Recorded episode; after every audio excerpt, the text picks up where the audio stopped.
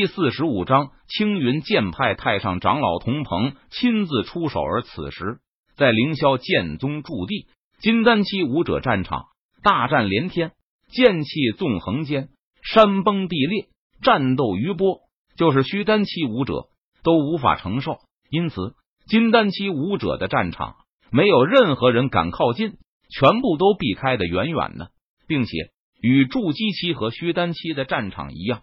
凌霄剑宗的金丹期武者在金丹期战场依旧受到了青云剑派金丹期武者的压制。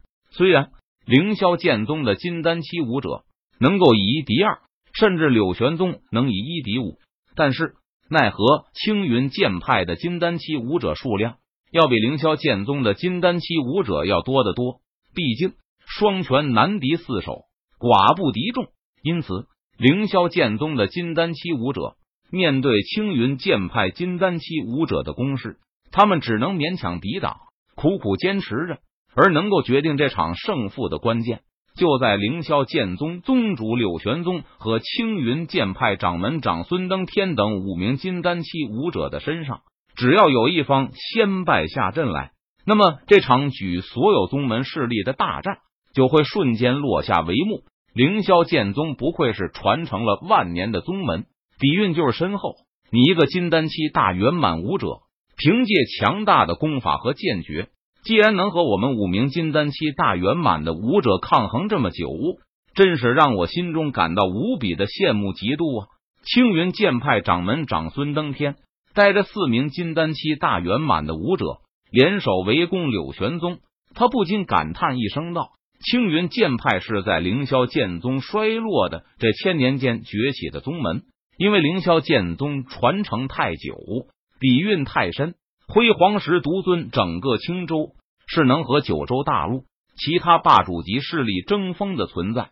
后来，凌霄剑宗在玄天界的正魔大战中，因庆怜剑仙祖师的陨落，导致凌霄剑宗损失惨重，至此衰落。并且，玄天界正魔大战结束后，九州大陆的其他宗门势力。为了防止凌霄剑宗重新崛起，侵害他们的利益，都在不断暗中打压凌霄剑宗。就这样，凌霄剑宗一年不如一年，势力范围不断龟缩，从九州大陆到青州，最终只剩下了阔苍山脉几百公里的范围，几乎没有了任何翻身的机会。而青云剑派之所以能崛起，就是背后有青州其他宗门势力的支持。在千年的时间内，就成长为能够和凌霄剑宗在阔苍山脉分庭抗礼的势力。不过，青云剑派崛起的时间毕竟太短，底蕴太浅，一些比较高深的修行功法和武技，都是依靠背后宗门势力的施舍。这让青云剑派的太上长老童鹏和掌门长孙登天不甘心做一个傀儡，被人操控。于是，在童鹏突破成为元婴期武者后，童鹏和长孙登天两人就开始暗中谋划，如何将凌霄剑宗吞并，然后把凌霄剑宗万年传承的底蕴接收过来。这样，童鹏和长孙登天他们就能更进一步，修炼到更高的境界。青云剑派的整体实力也能更上一层楼。长孙登天，你率众无故攻打凌霄剑宗。造成凌霄剑宗弟子重大伤亡，此种血仇不共戴天。若是我侥幸不死，必定和青云剑派不死不休。柳玄宗脸色阴沉，目光冰冷，他一剑逼退长孙登天，看着对方，咬牙切齿道：“哈哈，柳玄宗，你没有机会了，这次你必死无疑。”长孙登天闻言，他脸上浮现出得意的笑容，哈哈大笑道。不说青云剑派的整体实力要比凌霄剑宗高上一筹，就说青云剑派还有一名元婴期境界的强者坐镇，因此青云剑派已然立于不败之地。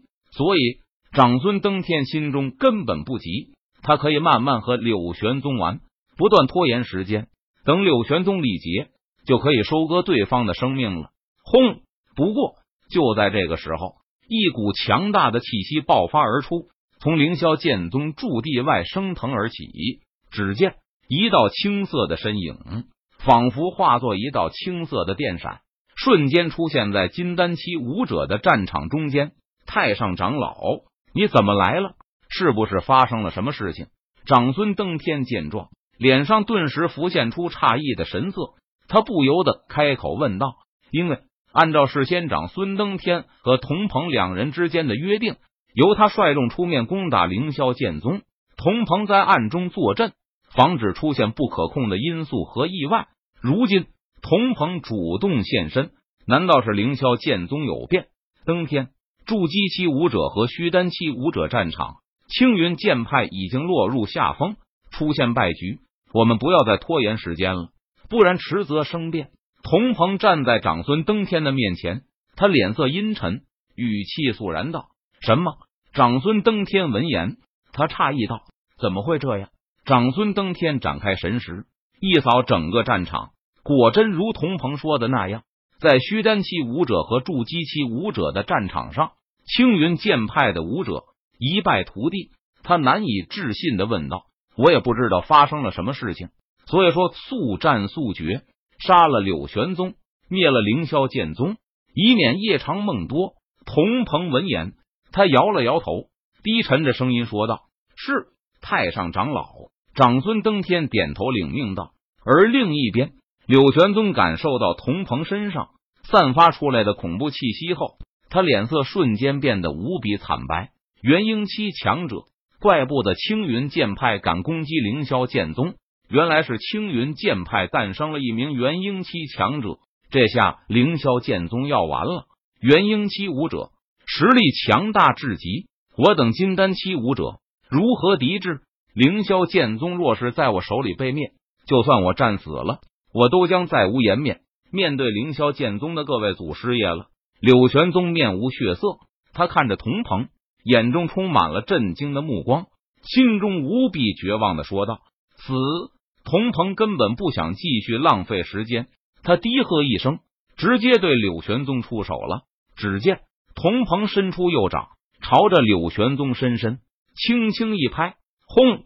顿时天地间的灵力快速汇聚而来，在半空中。凝成一只巨大的手掌，携带着无与伦比的力量，朝着柳玄宗的身上直接猛拍而下。